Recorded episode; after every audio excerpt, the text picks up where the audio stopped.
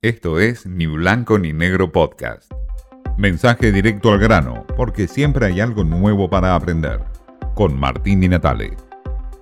Destinar nuestras reservas de libre disponibilidad al pago de la deuda total con el Fondo Monetario Internacional.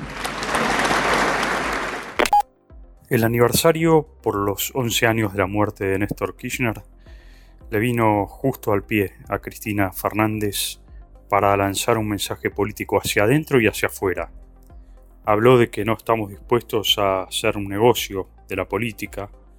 Dijo que cuando ella gobernó se puso de pie y quería negociar con el Fondo Monetario Internacional sin poner a la Argentina de rodillas. Un mensaje para Guzmán que negocia en estas horas con el Fondo Monetario Internacional. Para Alberto Fernández que está viajando a Roma para reunirse con Joe Biden el presidente de los Estados Unidos.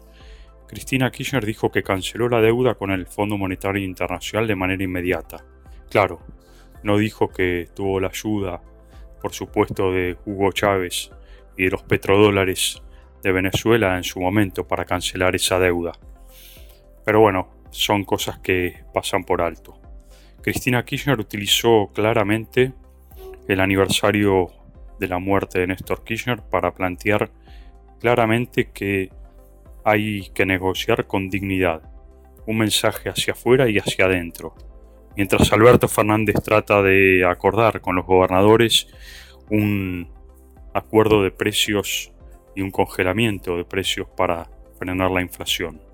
Apenas una curita en medio de un paciente que está en terapia intensiva. Pero bueno, esto forma parte de un oficialismo que está casi en pie de guerra que habla de un golpe blando, como dijo Tolosa Paz, y de una oposición que retasea acuerdos y apoyos en medio de la campaña. Para el acuerdo y el llamado a los gobernadores que hizo Alberto Fernández por el acuerdo de precios, se ausentaron todos los, o la mayoría de los gobernadores de la oposición. No quieren saber nada de ese acuerdo.